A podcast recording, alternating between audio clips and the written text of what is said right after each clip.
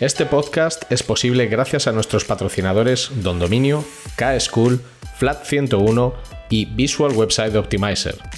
Gracias por su apoyo a la comunidad CRO y CXO.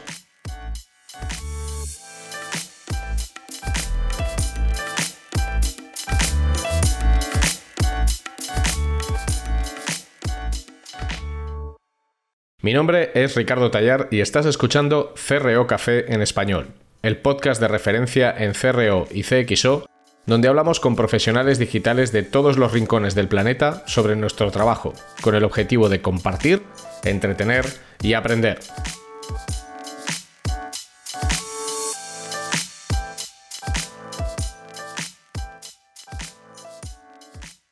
Bienvenidos al sexto episodio de la primera temporada de CRO Café en español. Hoy está con nosotros Héctor Mainar, director digital en Football Emotion, con quien hablaremos sobre cómo un negocio vertical, en este caso vinculado al fútbol, realiza análisis de su entorno y propone mejoras para continuar creciendo. Si te gusta nuestro contenido, suscríbete a este podcast en la web cro.café o en tu aplicación de podcast favorita.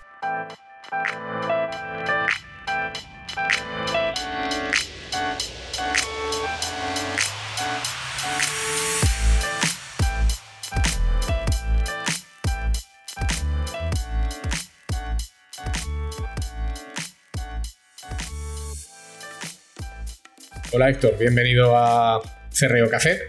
Gracias en español. En español. Nada. a, ti por, a ti por aceptar. Bueno, eres eh, director digital en, en Football Emotion.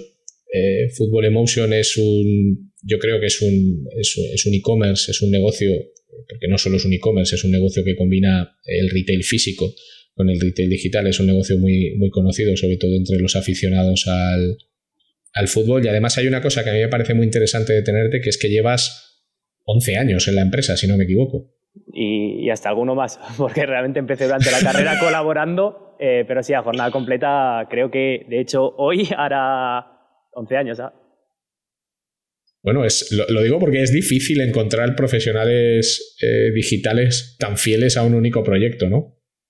Sí, eh, yo creo que hemos ido creciendo un poco de la mano y que al final, desde que empecé, por ejemplo, durante la carrera echando una mano en una pequeña tienda de barrio vendiendo guantes de portero, éramos seis, pues hasta llegar a las necesidades de una empresa que, que aspira a facturar 40 millones, que ya tiene un equipo de casi 200 personas, 20 tiendas, pues yo creo que ha ido muy de la mano todo. Un poco One Man Club que le dicen en fútbol, pues es un poco el, el espíritu, sí.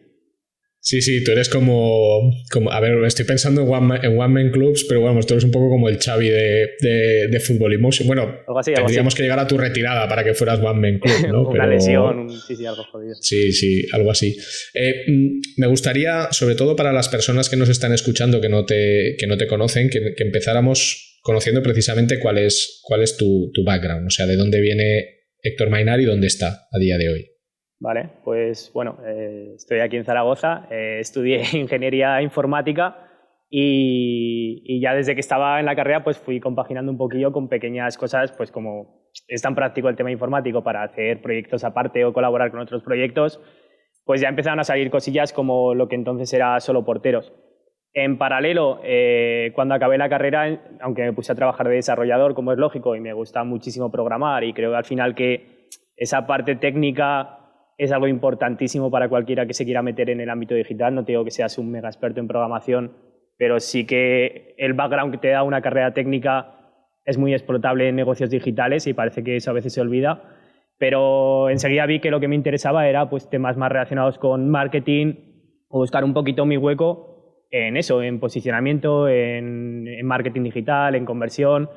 Y por eso en el 2008, cuando acabé la carrera y estaba trabajando en, en alguna empresa de desarrollador, lo que, lo que hice fue buscar formación específica. Aquí en España en 2008 no vi nada que me pareciera demasiado activable o que me interesara demasiado y entonces hice un máster en la Universidad de San Francisco online eh, donde ya se hablaba de SEO, de conversión, de SM, de redes sociales, de cosas que de repente te abren un mundo descomunal y que empezaban a dar sus pasos aquí en España. No tanta gente tenía un perfil de Facebook para su empresa en esa época Eh, no sé, fue un poco como el despegue, estar en el mundo digital casi desde que arrancaba en esa parte importante y, a la vez pudiendo hacer pequeñas cosas en una tienda como, como era solo portero. Después, desde ahí, yo creo que esa parte de especialización fue interesante porque ya sales un poco de ese perfil puramente de programador y, comprendes otro tipo de cosas. Y hice varias formaciones más pues, relacionadas con usabilidad, eh, con, con, la parte puramente de Big Data, eh, por tener lo mismo, conocimientos. Al final soy un poco, toco muchos palos diferentes, no seré el mega experto en ninguno de esos ámbitos, pero aquí, conforme he ido creciendo la empresa, ha hecho falta saber un poquito de todo y todo ha sido, ha sido muy activable. Y lo último con lo que me lía la cabeza eh, es hace un par de años, como ya aquí, bueno, aquí soy socio de la compañía desde, desde hace algún tiempo, estoy en el consejo de administración y ya lo que me faltaba era esa parte más de negocio, más financiera, más, vamos, de, gestión de empresa, que al final es lo que prácticamente hoy hago más que, más que temas muy de detalle técnicos. Entonces me hice un MBA en, en ESIC, eh, que lo acabamos justo en plena, cuando empezaba la, pandemia, y entonces es un poco el perfil que tengo. Eh, técnico, con mucho marketing, que es lo que, más me gusta, y cada vez más vinculado al mundo de empresa y, negocio. Bueno, al final, al final las disciplinas de CRO o de, o de CXO, para mí nunca han dejado de ser disciplinas técnico-creativas. Es decir, tienes que tener conocimientos técnicos. O sea, yo estoy totalmente de acuerdo con lo que has dicho tú. De hecho, me parece súper importante y siempre lo recalco, ¿no? Que al final, tanto si te gusta como si no, debes como mínimo comprender algunos aspectos de la tecnología, porque si no va a ser muy difícil que puedas hacer cosas. No se trata de eh, ser el mejor programador del mundo, pero por lo menos entender las bases, ¿no? entender lo que es un SPA, o saber lo que es un framework, o saber eh, las diferencias que hay entre los distintos CMS. Pero ese, ese, camino que nos has contado yo creo que es muy beneficioso precisamente para la mejora de conversión o para la mejora de experiencia, porque si no tienes esa visión global, es muy difícil que puedas mejorar nada. Está claro. ¿Cómo vas a hablar, por ejemplo, de conversión si no sabes de margen de producto o de lo que te interesa vender o de, o de por qué el deseo tiene que hacer no sé qué para que ese producto acabe vendiendo? Y sí, al final es un poco ser un product owner completo de esa parte de e-commerce y es una tecnología, o sea, es una disciplina súper transversal. En tu caso, que tú llevas, tú eres, digamos, el responsable del negocio digital de Football Emotion, pero Football Emotion, que tiene, si no recuerdo mal, unas 15, 20 tiendas físicas, eh, también tiene una parte de negocio eh, física, porque al final vosotros básicamente vendéis eh, todo tipo de material vinculado al mundo del, del fútbol y del deporte y entonces eh, muchas veces uno compra pues, unas zapatillas o una camiseta porque la ve, ¿no? porque la percibe como un producto físico y de hecho lo ve, se lo prueba, lo tiene en la mano, etc. A mí me parece interesantísimo esto para la visión de hacia dónde tiene que evolucionar el CRO, que es el CXO, que es el Customer Experience Optimization. ¿Cuáles son los retos más comunes que, a los que te has encontrado o con los que te has enfrentado a lo largo de estos años y en los que hay ahora? Es decir, ¿en qué realmente esta hibridación de canales debe tenerse muy en cuenta para que el negocio funcione bien. Sí, yo, bueno, en nuestro caso, por hacer una breve presentación, eh, vendemos online y supondrá más o menos el 60% de las ventas la parte online, igual este año un poquito más tras estas dos meses de, tiendas cerradas, pero, pero bueno, está la parte online donde vendemos a todo el mundo, la parte de tiendas físicas, que tenemos 20 tiendas entre España y Portugal, y muy de tecnología, con mucha pantalla, muy interactivas, y luego hay más áreas. Eh, está la parte de equipaciones, donde nosotros vendemos directamente a clubs y donde ese tipo de conversión no tiene nada que ver con una conversión de un cliente final que está comprando unas únicas botas, por ejemplo, para, para su hijo. Y además organizamos eventos. Organizamos campus en España, organizamos clinics, organizamos escuelas durante todo el año. Entonces, claro, a veces ojalá fueras un pure player para poder optimizar la conversión de una única manera o con, o con perfiles más similares, pero aquí se trata de calibrar todo. Y, yo creo que el gran reto ahí ha sido el dato. O sea, si, no tienes el dato bien cruzado entre todos los canales, los objetivos claros y a lo que quieres llegar, eh, es imposible trabajar. Nosotros, para mal o para bien, desde que empezó Solo Porteros en 2001, eh, se empezó a pedirle el dato del cliente porque hacíamos un catálogo físico que se enviaba a casa del cliente. Entonces ya el problema que muchos se han topado cuando han querido unir la parte digital y la parte, y la parte física, nosotros lo teníamos resuelto. Eh, teníamos una ficha de cliente única, teníamos todas las ventas del cliente cruzadas en todos los canales y, entonces empezamos a vender a veces en, todos los canales. Ese fue el punto clave. Nosotros tenemos la foto completa del cliente, de la venta, del producto en un único sistema, que es donde podemos crear después a partir de ahí cualquier tipo de experiencia para el cliente o cualquier tipo de te muestro esto porque has hecho no sé qué en la tienda física o porque fuiste a un evento nuestro.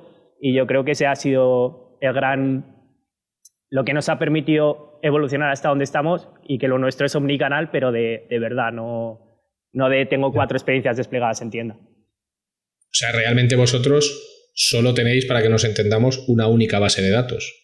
Sí. Una única base de datos de, usuarios, me refiero. No, no, nunca os habéis enfrentado a este problema tan típico de tengo mis clientes distribuidos en cuatro o cinco bases de datos que además están en diferentes formatos que además luego tengo que unificar. O sea, eso nunca, nunca os habéis encontrado con ese problema, por ejemplo. No, yo creo que aquí parte del acierto y de esa parte más tecnológica que tenemos es que en su momento eh, montamos una, web nueva y en vez de optar por una solución de mercado como pueda ser un Magento o ahora Shopify, cualquier cosa, eh, se creó algo de cero. Eh, inicialmente una tienda muy sencillita pero, pero en 2010 sacamos una tienda que es realmente la que tenemos ahora, solo que ahora lógicamente tiene muchísimas funcionalidad.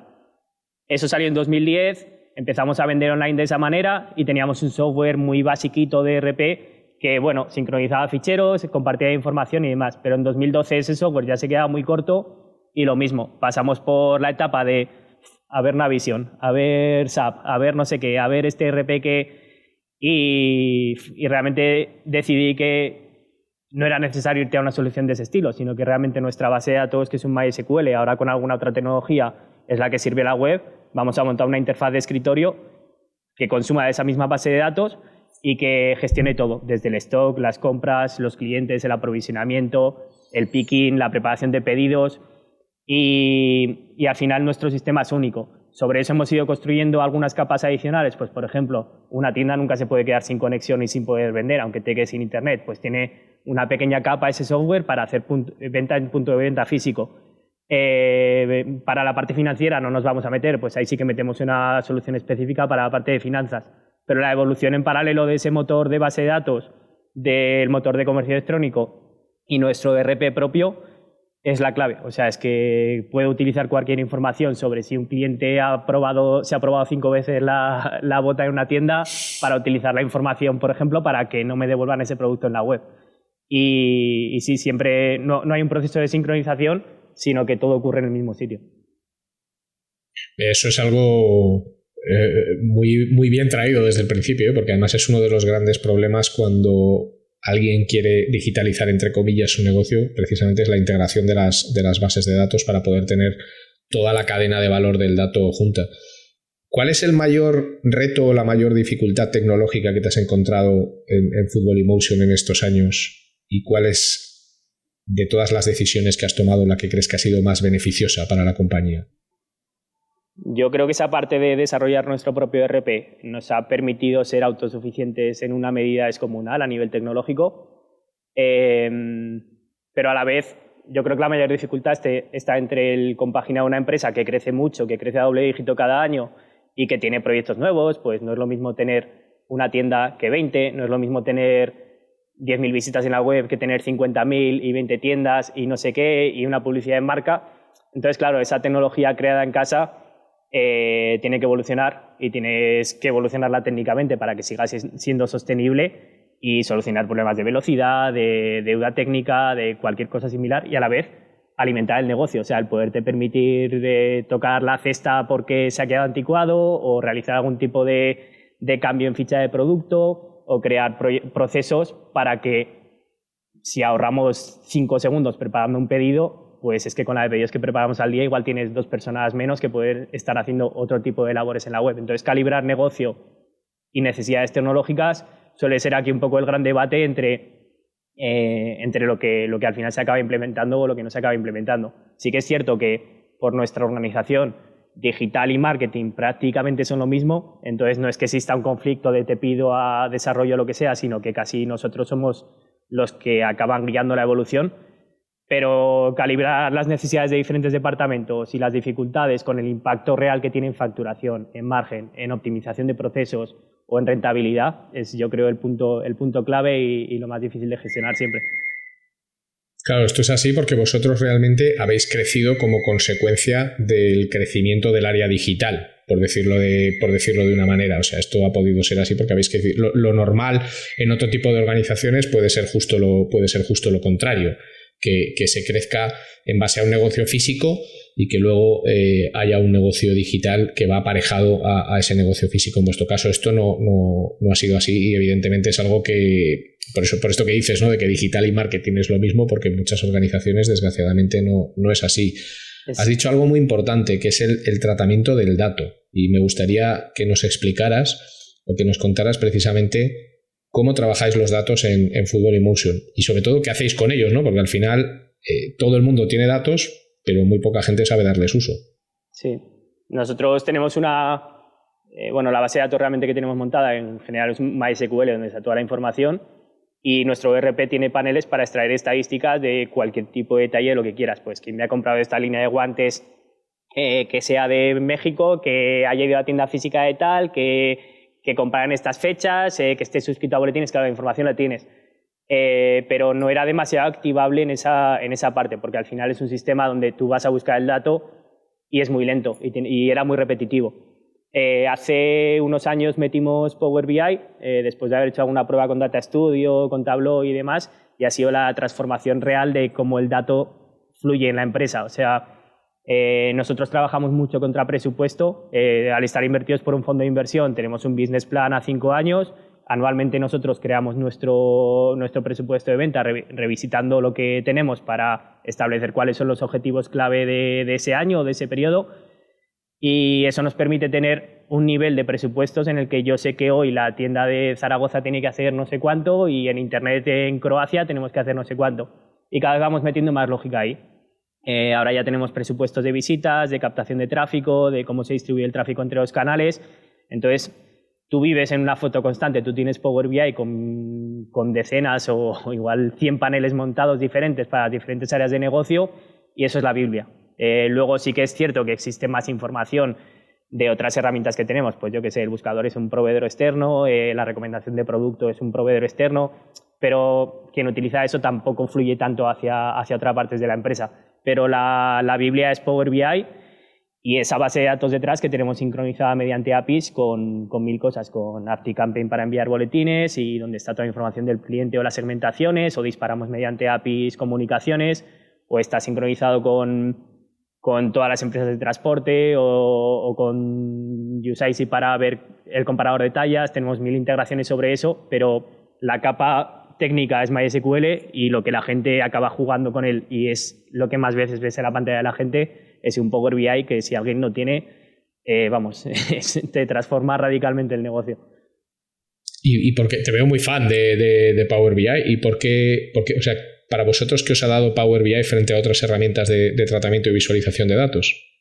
Yo creo que a nivel visualización se ha comido bastante al, al, resto, es nuestra percepción. ¿eh? Yo creo que hace hace dos años en el punto en el que llego a estar Power BI en cuanto a, visualizaciones, funcionalidades y demás, me parece bastante superior a, lo que puedas encontrar en un Data Studio similar. Entiendo que Tableau sí que puede ser más, más similar, pero sobre todo la facilidad de integrar diferentes fuentes, de, poder volcar de forma fácil la información y, y el crear eh, esos reportes que se comparten con permisos hacia, hacia toda la empresa. Seguro que alguien es más eso de, o sea, utiliza más Tableau, pero a nosotros Power BI nos ha servido y, yo creo que es lo que nos ha, lo que nos ha cambiado.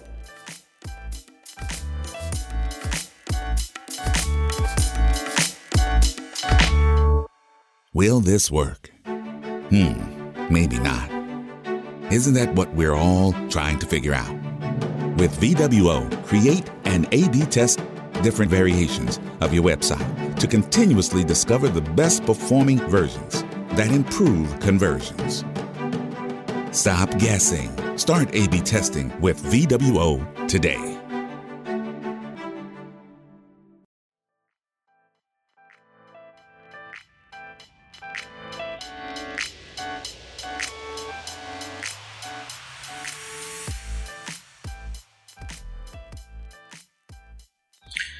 ¿Cómo gestionáis vosotros la, mejora, o sea, el CRO o el CXO dentro de Football Emotion? Porque al final me estás dando un poco todos los ingredientes que forman parte de las experiencias de mejora, ¿no? Tenemos datos, tenemos conocimiento de negocio, tenemos un business plan, que esto es muy importante, o sea, porque al final sabes a dónde vas. Nada se puede mejorar si no sabes a dónde vas. O sea, si no tienes ni idea de qué es lo que deberías conseguir en 2021 o en 2022, difícilmente vas a poder mejorarlo. ¿Es un proceso de trabajo que vosotros tenéis como tal? O sea, vosotros en Football Emotion habláis de CRO y de CXO claramente. ¿O es más el trabajo en función de cómo surgen oportunidades comerciales por datos que veis o, por cosas? Cuéntanos cómo, cómo, trabajáis esta faceta. Sí, pues bueno, no, no tenemos un experto ni en usabilidad ni, ni en CRO similar. Aquí, bueno, igual que, por ejemplo, tenemos un SEO desde hace un año o que antes no había alguien de tráfico de pago y ahora sí, estoy seguro de que llegará el momento de eso, de tener puramente un rol de analista o de, o de, o de CRO o algo similar.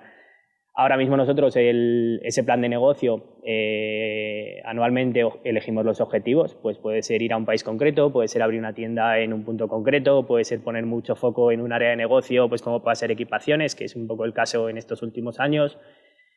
Y esa es, esa es un poco la parte más de negocio donde, donde en el Consejo de, Administración se acaba diciendo los focos, los focos principales. Además, estamos muy impulsados por las marcas. Hay que... El fútbol al final, Adidas y Nike, para mal o para bien, se comen un 80% del mercado más en algunos productos y, claro, es una, una, situación de partnership puro y duro. Nosotros en la parte de, de marketing hacemos muchos vídeos, pues ahora en YouTube me parece que tenemos un millón doscientos mil suscriptores, algo así. Hacemos muchos blogs, hacemos muchas redes sociales y, cuando un producto sale y al final hay que justificar que una bota de fútbol vale 300 euros, pues hay que crear una, una landing page con nuestra propia fotografía, nuestro vídeo, algo que justifique que nosotros como voz autorizada estamos potenciando la historia de la marca. Eh, somos mucho más creíbles que una marca en ese aspecto. Entonces, por esa situación de partnerships, eh, vamos un poco a veces ligado a las marcas en proyectos concretos. Pues eh, nuestro objetivo es ser líderes en el sur de Europa, mucho más líderes que, ahora, y, dar esa experiencia alrededor del, alrededor del cliente. Entonces, entre negocio, las necesidades de las marcas y las propias necesidades técnicas que nosotros tenemos en cuanto a evolución de plataforma y demás, es cómo se, se acaba dirigiendo la, mejora del proyecto. Cada año elegimos focos. Pues eh, ahora, por ejemplo, acabamos de cerrar los desarrollos que vamos a hacer en 2021. Parte ha surgido de, de la parte más puramente de e-commerce, mucha parte está ligada con procesos, con cómo mejorar lo que ocurre desde que el pedido entra o desde que se compra un producto hasta que lo recibe el cliente, eh, optimizar muchísimo el trabajo de almacén, por ejemplo, es uno de los focos que tenemos y al final es poner todo eso en la balanza y decidir hacia, hacia dónde vamos. Eh, no sé, por ejemplo, para este año queremos mejorar nuestro configurador de equipaciones para clubs, pues eh, desde la parte digital se hizo una batida por todos los proyectos que existen eh, en el mercado, tanto de configuradores puros y duros de deporte como de otro tipo de, como de, otro tipo de sectores identificamos los problemas que tiene ahora nuestra plataforma, que estaba pensando para las ventas de hace unos años, para esto que hace unos años, pero que ya a nivel de navegación se había quedado muy cortito, y funcionalidades que un configurador debe tener, desde personalizarte un escudo, una publicidad y diferentes cosas. Con esa batida también incorporamos la medición en, Analytics eh, mediante eventos y demás del uso que, se le acaba dando a nuestra plataforma Sé que no es la herramienta más sofisticada del mercado, sé que ojalá pudiéramos hacer test A-B, pero la, vamos, la velocidad a veces hace que, que con esa capa de analítica, e intuición y, la, y, la, gente que conoce el, el, negocio, pues acabemos, acabemos evolucionando la plataforma. Con eso vamos al departamento correspondiente, en este caso el de Teamsport, que aporta más su visión de negocio, porque sabe mucho más que nosotros de eso seguro. Eh, y vamos, yo, no he jugado a fútbol en la vida, yo no he visto esto, entonces al final aquí en una empresa que respira fútbol, eh, pues hay que saber cómo enseñar la bota, hay que saber cómo equipaciones se dirige a los clubes, o si su cliente es un equipo de chavales o no, es que hay que orientarlo hacia un gran club o lo que sea. Y con esa validación de funcionalidades hacemos un prototipo. Utilizamos Adobe XD eh, no en todos los cambios utilizamos prototipado, pero, pero sí que en proyectos un poquito más grandes como este, pues sí que es necesario, pues por ver cómo se personaliza, cómo eliges una opción, cómo filtras. Y eso es lo que se comparte con el resto de la, de la empresa, desde marketing, desde el departamento que ha, que ha solicitado y demás, y con el requisito de funcionalidades, ahí ya se desglosa un proyecto en en tareas un poco más medibles y donde el plazo es muy importante porque nuestro negocio es muy, muy, muy estacional. En, en, la mitad del año hacemos como dos tercios de la facturación, entonces si algo está orientado a venta es que sí o sí tiene que estar listo en junio o si puede ser en mayo porque en julio la curva sube y se mantendrá arriba hasta diciembre, enero y no va a estar haciendo cambios eh, en la parte más de venta. Igual estás en esa parte más trabajando en tripas, trabajando en cosas así como, eh, vamos, que no afecten tanto al negocio. En julio tienes que estar listo con todo lo que, lo que sales. Entonces, ahí el trabajo es el, pintar sobre el calendario todo ese tipo de desarrollos, el conseguir medirlo en el impacto que tiene y donde precisamente por toda esa parte de Power BI nosotros al ser un e-commerce vemos resultados hiper rápidos. Eh, tocas algo hoy en la cesta o recomiendas un producto de forma diferente o tocas equipaciones y es que al día siguiente los pedidos no tienen nada que ver. Y yo creo que es, joder, que habrá otros negocios digitales donde el resultado lo ves al tiempo, donde tienes que estar basándote mucho más muestreo, pero yo creo que en un e-commerce, en algo que tenga captación de leads, es que el impacto lo ves instantáneamente de lo que, de lo que vas tocando. Entonces vosotros realmente, más que testing, lo que hacéis son cambios en base a este proceso que nos acabas de contar, pero cambios directos. O sea, en realidad no, no, no abrazáis mucho el, el, test, apostáis más por el cambio directo, pero también porque viene razonado. Claro, claro, al final la velocidad que tenemos sí que, sí que te permite el medir cosas puntuales, pero, pero no realizamos un test de desplegar, por ejemplo, este cambio previamente solamente a un grupo de usuarios y comparar contra el otro muchas veces las mejoras en los proyectos que tenemos son tan evidentes que, que, van a estar ahí y estoy seguro de que midiéndolo llegaríamos a mucho más detalle, pero, pero sí, un poco la, forma de trabajar viene, viene a ser esa y son, subidas más continuas eh, y eso es lo que nos permite ver, el crecimiento o no del, del resultado. Dentro de esta explotación de datos que hacéis, ¿qué es o sea, ¿o qué cambios habéis hecho, por ejemplo, que tú hayas localizado a través de datos cuyo impacto te haya sorprendido?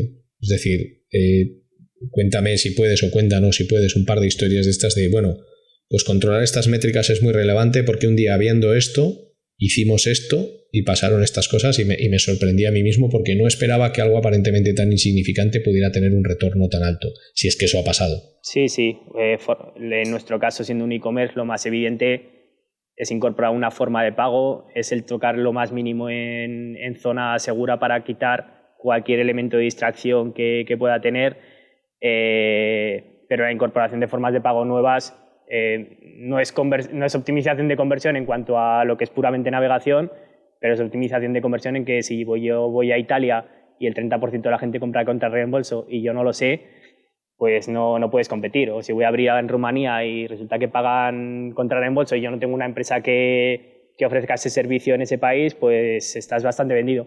Y cosas así que nos han funcionado de forma radical suelen estar muy, muy relacionadas con eso. El añadir en México pago en metálico en supermercados, por ejemplo, nos funcionó muy, muy bien. Eh, el, añadir financiación en, ciertos sectores. Y más allá de eso, eh, cualquier cambio que impacte, que impacte en SEO. Eh, nosotros, como hacemos tanto contenidos, tenemos un porcentaje muy, muy grande de SEO y, y, estamos muy en manos de Google para, para, eso, para bien o para mal. Sé que en otros e-commerce que van mucho más a precio no es tan relevante, pero para nosotros sí. Eh, hace poco, por ejemplo, teníamos un problema de posicionamiento en la portada de botas de fútbol y lo que hicimos fue incorporar más producto en portada para que se comprendiera mejor que eso era un e-commerce. Eh, como mostramos tanto contenido, casi era distraíamos un poco la atención tanto del usuario como de Google y el cambio de meter varios carruseles de, producto eh, hace que esa página se interactúe mucho más, se clique mucho más, subes de posición en, en, cuestión de días en cuanto Google interpreta el cambio y hasta ves que el widget que sale para tu resultado es diferente y eso es una de las grandes búsquedas que tenemos para nosotros. Entonces, en base a eso, por ejemplo, pues ahora estamos midiendo para incorporar mucho más producto y con filtros y demás a nuestras subportadas porque tenemos como una mini portada para cada categoría de producto y, y sí, vamos, ese caso fue concreto de prueba, eh, subida como mini prueba, test y, ver que el resultado acompaña, vamos. Por lo, que por lo que nos estás contando, en realidad vuestra estrategia de conversión, corrígeme si me equivoco, eh, orbita en torno a tres elementos. Por un lado, eh, la tecnología que empleáis, desde lo que es la propia plataforma de comercialización hasta el tratamiento de los datos. Por otro lado, los contenidos, que entiendo que además eh, forma parte de vuestra estrategia para, para, lo que en inglés ahora llaman source of truth, o sea, al final ser una fuente confiable, es decir, es la construcción de la propia marca Football Emotion. Y por otro lado, las marcas que vendéis, que al final eh, esto es algo, por ejemplo, que yo digo con mucha recurrencia, o sea, la, la, construcción de una marca tiene mucho peso en la conversión. O sea, si además combinas una marca aparentemente sólida con, con como puede ser Football Emotion en su sector, y lo enlazas con esos partnerships, con marcas como Nike o como Adidas, pues la suma es un poco la, la, tormenta perfecta, aunque a lo mejor quizás no eres el mejor en precio, evidentemente tienes un diferencial de valor real. Por lo menos eres más creíble, eres más creíble, eres más confiable, eh, eliminas, muchas más, eh, eliminas muchas más fricciones. ¿En qué medida, eh, sobre todo, tu óptica es muy interesante por, los años que llevas con el proyecto desde que era una cosa muy pequeñita? ¿En qué medida la inversión en hacer crecer una marca retorna en rentabilidad? Pues muchísimo. O sea, nosotros hasta hace unos años no hacíamos prácticamente nada de tráfico de pago, eh, cuando ya era un poco impensable no estar haciendo tráfico de pago.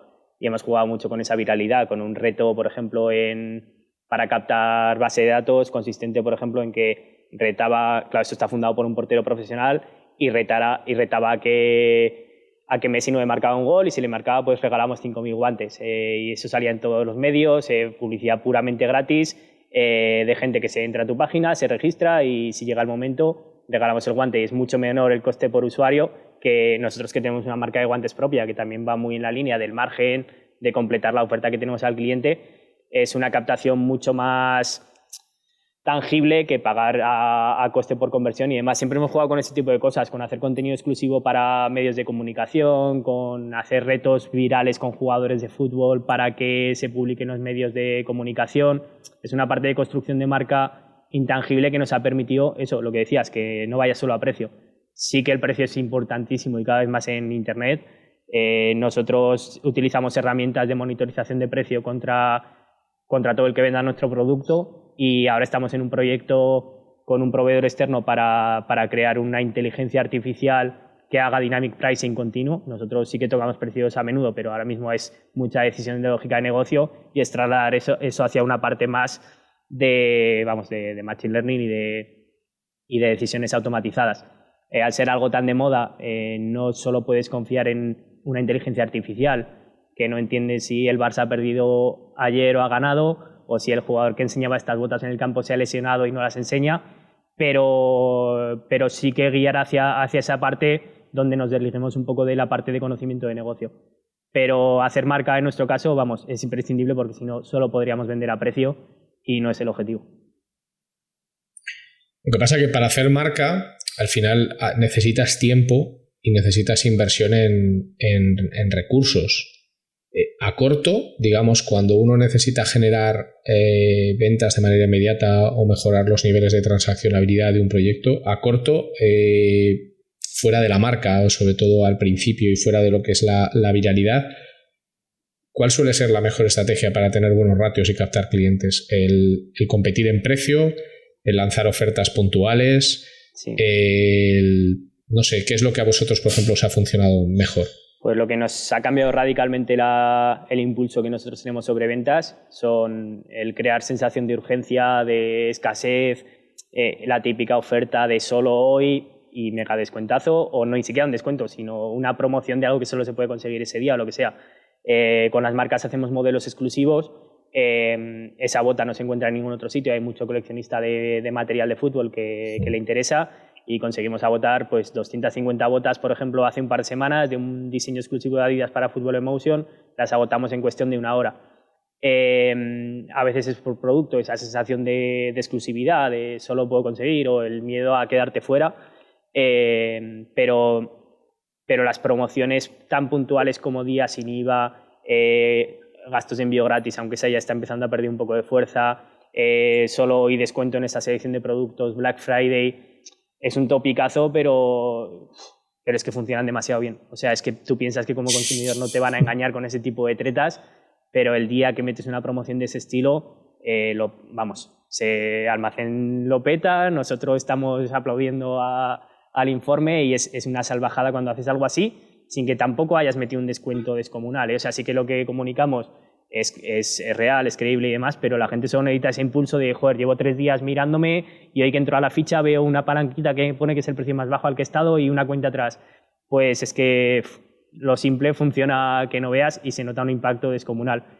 Eh, Claro, el miedo está en abusar de eso. no, como el año es una ayuda hacia adelante. Es que el año pasado hicimos dos días de publicidad en marca, hicimos un día sin IVA, hicimos no sé qué. Pues este año hay que meter uno más o no llegamos a objetivos. Y romper esa dinámica es la, gran decisión de negocio, el, ser percibido como alguien con unos precios razonables y a la vez utilizar esas palancas en días puntuales para que esa conversión ese día eh, se dispare al extremo. En nuestro caso la conversión es, es rara de entender porque también tenemos mucha zona de contenidos y un buen post te puede hacer que esa conversión no, no sea lo mismo que alguien que está buscando comprar, pero, pero en lo que son promociones puramente de ese estilo, que además comunicamos mediante retargeting, mediante display, enviando un SMS, eh, mandando un, email, o en las propias tiendas, en las pantallas que tenemos, eh, eh, puedes duplicar la facturación respecto al mismo día de la semana pasada.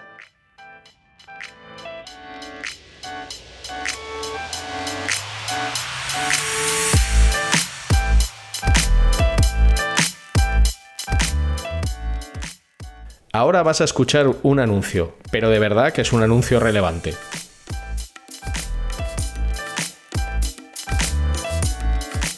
Conviértete en un experto en CRO y dedícate a una de las profesiones más demandadas del momento. El máster de CRO de K-School, con un claustro de profesores especializados en conversión y negocios digitales, es la formación que estás buscando un máster totalmente práctico, con profesores de alto nivel y en el que aprenderás las herramientas y técnicas necesarias para convertirte en un gran profesional.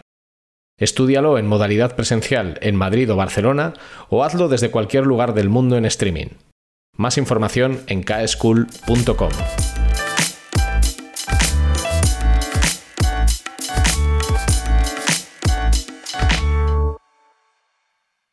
Hay una cosa que has contado al principio que me parece muy llamativa y muy relevante, que es que tú eres socio de Football Emotion. Y al final, quizás siendo socio, la visión de negocio que uno tiene hace que el foco en conversión sea mucho, no sé si mucho mayor, pero desde luego esté mucho más orientado a conseguir objetivos de venta, a conseguir objetivos de conversión, que si no lo fueras. O sea, eh, porque evidentemente tú, como socio de una compañía, entiendo que estarás eh, muy al tanto, muy preocupado por la rentabilidad, por los números, por qué cosas funcionan, eh, cuáles no. En tu caso es fácil entenderlo como socio, pero en el resto del equipo, sobre todo por lo que encuentras, yo entiendo que también lo que habéis conseguido es una cultura en la que todo el mundo es muy consciente de esto, en la que todo el mundo sabe que haciendo las cosas de una determinada manera se consiguen unos determinados resultados. ¿Esto cómo se construye? Porque no es fácil. O sea, al final, no sé si llamarlo una cultura en torno al dato, entiendo que sí, porque entiendo que Power BI lo utilizará mucha gente en la compañía. Eh, ¿Esto cómo se genera? Porque realmente, seguramente parte del éxito venga de eso. Si todo el mundo está en el mismo foco, desde luego es más fácil conseguir, conseguir las cosas. ¿Esto cómo, cómo habéis conseguido que, que se... ¿Tú eras socio desde el principio o no? ¿Para ti supuso un punto de inflexión o no el serlo o no serlo? ¿Y cómo habéis creado esta cultura para que todo el mundo esté en ese mismo tono? Yo creo que la clave es visibilizar el margen y el margen de todo. Es muy fácil decir que metemos gastos de envío gratis y funciona perfectamente, o que bajo 5 euros el envío a Chile y vendemos no sé cuánto, pero claro, al final todo se tiene que sostener. Si de repente se nos dispara el coste logístico a la tira, o si el tipo de producto que estoy vendiendo, por mucha facturación que tenga, estoy liquidando cosas de meses anteriores, pues es un problema. Al final nuestro negocio es muy de moda y en cuanto una bota cambia de color y en campo se ve el modelo nuevo, el anterior ha bajado inmediatamente de precio y tienes que, tienes que ser reactivo a eso porque si no, no la venderías. Entonces, eh, siendo que nosotros compramos la mayoría del material a seis meses de vista, lo estocamos aquí en, el almacén y ya es nuestro, eh, nuestra única opción es el conseguir vender lo más posible pronto, porque después ya el, el navegar entre 20 páginas de, de, productos destallados, pues es muy, muy desagradable. Entonces yo creo que hacemos muy bien entre todos la campaña de lanzamiento, donde generamos unos contenidos visuales y de historia y demás impresionantes, y donde eso yo creo que se refleja bien a nuestras fuentes de captación de tráfico, que son quien más poder pueden, o sea, quien más poder tienen para conseguir vender eso. a la vez, al tener tan visible el margen o cuánto hemos decrecido de margen respecto a años anteriores o crecido, eh, te hace calibrar mucho más las, hacia dónde pones el foco. Por ejemplo, este año de COVID, eh, donde las tiendas han estado paradas, donde eh, la gente no compraba botas de fútbol porque no existían las competiciones, igual hemos virado mucho más de forma inconsciente todos hacia, hacia producto oficial, hacia típica camiseta de un equipo, hacia cosas similares que como regalo siguen vendiéndose y, siguen estando ahí activas. Y, entonces el entender un poco que el material que no vendemos lo tenemos en el almacén y que el margen es importante y donde al final va a ser mucho más rentable el vender un guante de nuestra marca eh, que de otra y, al final a la hora de recomendar ciertos productos podemos jugar con ese tipo de cosas, eh, es, es, muy importante. Ahí hay una parte muy de de que el cliente entienda qué es lo que está comprando, porque a veces nosotros nos enfocamos tanto a un cliente muy técnico, al que le hablamos de una salida Predator FG 5.1 no sé qué, y ahora hemos visto que la realidad es que, joder, que, el niño quiere las botas de Messi y tenemos que enseñar también ese tipo de navegación, o que la madre está perdidísima y necesita tener una experiencia de conversión diferente, tiene que tener un recomendador donde le pregunte si juega en césped natural o en tierra, si le gusta una marca más que otra, si quiere unas botas sintéticas o, algo natural. Y al final, eh, yo creo que meter entre todos la discusión de todos esos tipos de cliente y cómo impacta el vender diferentes líneas de negocio, o porque es más rentable vender una marca que otra, o un tipo de, un tipo de producto que otro, o yo qué sé, o que nos tenemos que quitar de encima las camisetas del equipo porque va fatal, o que no, que lo contrario, que es que vamos a hacer corto y no promociones más, que no es necesario, es clave, pero el margen eh, tiene que estar en toda la empresa, el margen de producto que tienes, porque si no, te guías por facturación, te guías por número de usuarios y, hasta ahí. es una óptica muy, muy interesante que quizás debería de aprovechar otro, otro tipo de otro tipo de e-commerce. Has dicho una cosa que yo creo que es clave, ¿no? Que es que al final el diseño de información permita que el producto sea accesible para todo el mundo. Para esa madre que no tiene por qué tener ni pajolera idea eh, del número de tacos que tiene una bota de fútbol o de la superficie, para ese padre que no tiene por qué saber eh, cuál es la bota que lleva el jugador de moda. Eh, y esto me lleva a, a, una cuestión que yo creo que es muy relevante para cualquier transaccional, que es la personalización. Eh, ¿Vosotros es algo que estáis haciendo, consideráis, o vuestra opción hasta ahora es vamos a hacerlo todo lo mejor posible para la totalidad de los usuarios? Mm, no, eh, o sea, por un lado la personalización de producto es importante en cuanto a que el cliente reciba algo que nos diferencie del resto de páginas, eh, desde recibir su producto con un nombre hasta hace un año que tuvimos un artista pintando las botas del producto que recibe porque al final te han hecho unas botas pintadas para ti. Entonces esa personalización en la experiencia que tú recibes es buena.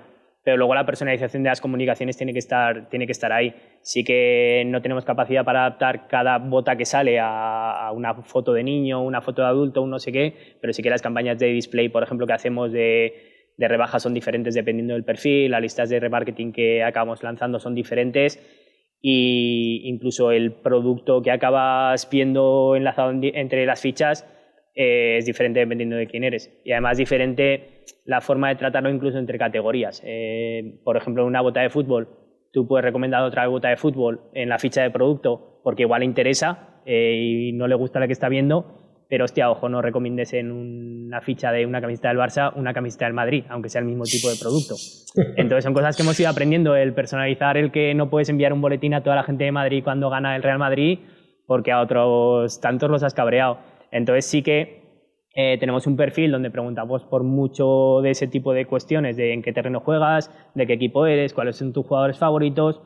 Y, aunque no generamos puramente comunicaciones a mano para ellos, tenemos pintado un flujo de cliente que cruza todos los canales, pues desde el que compra una tienda, el que se registra, eh, qué pasa en el primer día, qué pasa en el segundo día, si ha comprado o no, qué pasa si te ha aceptado boletines o no, eh, para desde ahí ir desembocando diferentes puntos de contacto jugamos mucho con los, con los primeros pasos de ese journey donde tienes un email que tiene muchísima apertura, como es el de el tracking del pedido, el de confirmación del pedido. Intentamos vender otro tipo de cosas que, que nos permitan obtener más información de ese usuario, eh, hacerle algo de upselling o, por ejemplo, que se fidelice con nosotros pagando una cuota de socio que le permitía tener ciertas ventajas durante, durante un año. Eh, entonces, eh, ese foco de cliente donde ahora identificamos que tenemos eh, jóvenes jugadores, gente que está compitiendo en ligas profesionales, las madres de, o padres de, niños que están comprando para su crío, el, cliente que regala a su nieto a no sé qué o tal, pero tampoco va a fidelizarse más allá con nosotros que eso, es muy importante. Y al final incluso personalizar la experiencia en tienda, eh, donde el tipo de producto que se vende es muy diferente y la oferta que nosotros tenemos es también distinta en cuanto a que no tienes semejante cantidad de stock como sí que tenemos en Central, de productos de otras colecciones y, lo que sea. Eh, hay puntos de personalización, tenemos la recomendación de producto, las comunicaciones en boletines y diferentes canales, eh, los banners que el cliente acaba viendo, eh, lo que ve en su perfil de usuario y, al final y lo que ven en canales externos como es esa parte de display o de captación. ¿Qué, por ir terminando ya, ¿qué tres, cuatro, cinco herramientas o procesos son indispensables en el día a día del funcionamiento de Football Emotion? Pues bueno, por un lado la Zendesk como herramienta de ticketing eh, es otro punto de información que a veces está menospreciado, pero al final el dependiente que está en la tienda o el que está respondiendo aquí a, los chats, a los WhatsApps o a los emails de la gente tiene una información que tú desde detrás de mm. tu código no, no tienes y eso es muy importante. Eh, y, no siempre se saca información de ahí, pero yo creo que ese feedback es muy, muy interesante. Eh, y mucha encuesta o, vamos, conocer al cliente es, clave en nuestro mundo. Eh, una herramienta de visualización de datos, sea, nosotros, vamos, que integre todas las fuentes de, información de negocio es vital también y, tener el control absoluto del detalle de tu plataforma técnica, de tu plataforma de e-commerce, de, de, tu zona segura, el poder tocar las cosas tal cual, tal cual necesites, porque, porque sin eso estás, estás 100% vendido. Eh, sobre eso, pues es que con un buen ERP y buena información y buena experiencia de cliente, yo creo que, tienes unas bases importantes donde avanzar. ¿Y qué retos tiene Football Emotion en el futuro inmediato o a medio plazo? Pues futuro inmediato, bueno, a ver, eh, nuestro objetivo está ahí, que es el ser líderes en el sur de Europa y con tiendas, con la parte de equipaciones, eh, con la parte puramente de web intentar internacionalizar mucho más, porque este año al final también se ha puesto mucho de manifiesto que, estar en cuantos más sitios mejor siempre, siempre resulta útil. Eh, la parte de internacionalización la estamos mimando muchísimo, desde haciendo contenidos específicos en determinados países, creando canales de redes sociales y YouTube en, en algunos, siendo con una experiencia mucho más transaccional y con menos contenidos en otro, que es un proyecto que tenemos para, para este año. Y, y futuro inmediato que yo creo que, va a afectar bastante a la conversión y ya entrando en cosas un poco más detalladas, este año vamos a montar un sistema de promociones que ya tenemos súper detallado el cómo hacerlo, pues que gestione desde nuestros descuentos, nuestros cupones, el cuando se enseña un descuento a un usuario, combinaciones para hacer combos o bundles o cualquier tipo de promoción, eh, generación de saldos futuros, cosas que ahora no teníamos y hemos montado algo bastante para lo nuestro, vamos, teníamos, pero de una forma mucho más simple y vamos a cambiar realmente todo lo que implica el cálculo de precios en tienda y online y eso debería tener un impacto en conversión más que significativo. Además, el rendimiento, si ya era algo que nos preocupaba, ahora con los cambios de Google que se anuncian para mayo, junio y donde cada vez se tiene más en cuenta esa parte, ya de verdad es el momento de ponernos las pilas a otras tecnologías, a bases de datos no reaccionales, a un cierto cambio de a, trabajar mediante microservicios, a tocar tripas para que la experiencia también del usuario sea mucho mejor, convierta mejor y a la vez esa parte de, orgánico no la penalicemos, porque sí que sabemos que ahí tenemos un canal de mejora importantísimo.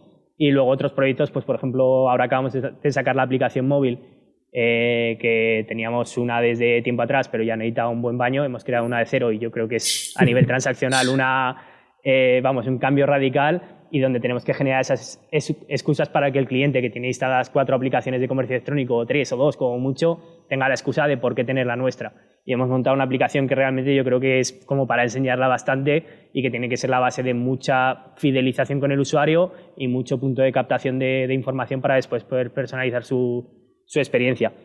Y además estamos metidos en varios proyectos relacionados con datos, con inteligencia artificial, eh, uno para lo que es gestionar el aprovisionamiento entre nuestras tiendas, eh, la gestión de aprovisionamiento contra las marcas y otro para esa parte de dynamic pricing que, te decía antes, que tienen que automatizar mucho más la gestión de cosas que ahora quizá hacemos todavía de forma demasiado manual. Y ya para terminar, me gustaría que, por ejemplo, eh, nos contaras qué cosas has aprendido eh, vinculadas sobre todo con la mejora de experiencia o con, o, con la, o con lo que es la pura mejora de conversión a lo largo de los años o, en general en, este negocio digital que te gustaría compartir con, las personas que nos están escuchando? Lo típico de, el típico consejo, ¿no? las típicas dos o tres tips, dos o tres consejos que dices, oye, a mí esto me ha ayudado mucho y creo que es algo que puede ayudaros mucho a los demás. Pues yo creo que focalizarte mucho en el dato y en el control de la plataforma y la evolución y el, saber calibrar qué cosas van a tener un impacto mayor en, un comercio electrónico o en un proyecto digital donde al final hay la complejidad del producto cada vez es mayor, cada vez son más servicios, cada vez son más producto lo que tienes que vender, más patas del negocio. Y yo creo que el, el focalizarte en tener el control absoluto sobre cómo es la interacción del usuario, cómo es cómo muestra la información, cómo lo pides, es importantísimo. Esa parte de que el dato fluya es, también vital. Primero, almacenar datos eh, de lo que puedas y sobre todo relacionados con clientes, con ventas, con, márgenes, con logística y a partir de ahí tomar decisiones de una forma básica eh, de, compararte contra años anteriores, de compararte contra el objetivo del presupuesto de este día y que al final sea una cuestión de establecer unas metas muy claras en un año, en dos años, en lo que sea, el bajar eso a meses, el bajar eso a días y siempre tener un foco y algo con, lo que compararte y varios focos de proyectos más ambiciosos que, que, te permitan seguir creciendo, creando patas nuevas y mejorando las existentes. Y asumir que igual lo que has diseñado para un volumen de negocio o para una categoría de producto o para un tipo de negocio no es válido cuando alcanzas el siguiente paso o cuando incorporas una línea y donde hay que deshacer cosas sí o sí para poder seguir creciendo en ese, en ese área. Y ya para terminar del todo, ¿qué libros, recursos, podcasts, eh, lo que sea, recomendarías porque para ti han sido realmente útiles? Mm, yo hago bastante por interaccionar, o sea, por, por yo hago bastante por, por mirar a ver cuáles son las tendencias ahora mismo de e-commerce, por ver el tipo de promoción que te, hace otra, otra compañía, por ver cómo muestra la ficha de producto, por ver el cambio chorras que ha hecho no sé quién en la página, porque al final es una fuente de ideas descomunal el, navegar y el comprar online y el ver otros proyectos digitales y conocer de verdad lo que hay en el sector. Para eso eh, tiro muchísimo de Twitter, yo creo que es donde al final cualquier cosa de ese estilo es el prototipo ideal, donde igual no profundizas muchísimo, pero, pero te permite dar esas pistas y yéndonos un poco a la parte de comercio electrónico, por ejemplo, pues eh, hay varios newsletters ahora mismo que son bastante interesantes. Eh, por ejemplo, Econpills de Jaime Mesa es algo que sigo y que te permite conocer ese tipo de detalles sobre comercio electrónico. Y, a nivel de podcast, pues por ejemplo el de en digital de José Carlos Cortizo es muy interesante y donde se ven proyectos de palos muy diferentes, pero donde al final siempre, siempre hay algo aplicable. Y, últimamente mucho libro de, gestión corporativa, de empresa, de cultura de empresa, de temas de finanzas y demás, aunque salga un poco del ámbito de esto. Eh, no sé, por, por, ejemplo, uno de los que me lo hace poco, eh, Creatividad S.A., que es de Edward Catmull de Pixar, que ya se está convirtiendo en un tópico, pero hostia, creo que es interesante y aunque sale de esto, pues bueno, también algo, algo distinto para, para alimentar la mente. Bueno, pero yo también leo muchos libros de ese tipo y al final es decir, yo por ejemplo también he leído Creatividad S.A. y no es un libro que tú puedas aplicar directamente sobre lo que haces día a día, porque evidentemente tu negocio no es Pixar, pero te da ideas de cosas. O sea, por ejemplo, cuenta historias que son problemas que en dimensiones diferentes yo creo que casi todas las compañías hemos tenido y te da ideas de cosas que podrían hacerse o que bueno, eh, pero vamos, también el, peso de la marca Pixar eh, no es el mismo que el de no, que no, el correcto. de Fútbol Emotion que el de otras marcas. Pero, pero sí, yo, yo estoy, estoy bastante de acuerdo contigo en el, en el tono. Y bueno, y decirte que, que, ha sido un placer tenerte por aquí, que al final yo creo que estas conversaciones son, son muy interesantes, que espero que todas las personas que nos han escuchado o que nos vayan a escuchar eh, les haya sido útil en primer lugar y les haya entretenido en segundo, o al revés, y que espero que podamos eh, volver a hablar en el futuro cercano sobre temas de, de CRO, de CXO y de cualquier otra cosa porque ha sido eh, muy interesante. Muchas gracias por tu tiempo. Gracias a ti por invitarme. Hasta luego. Hasta luego.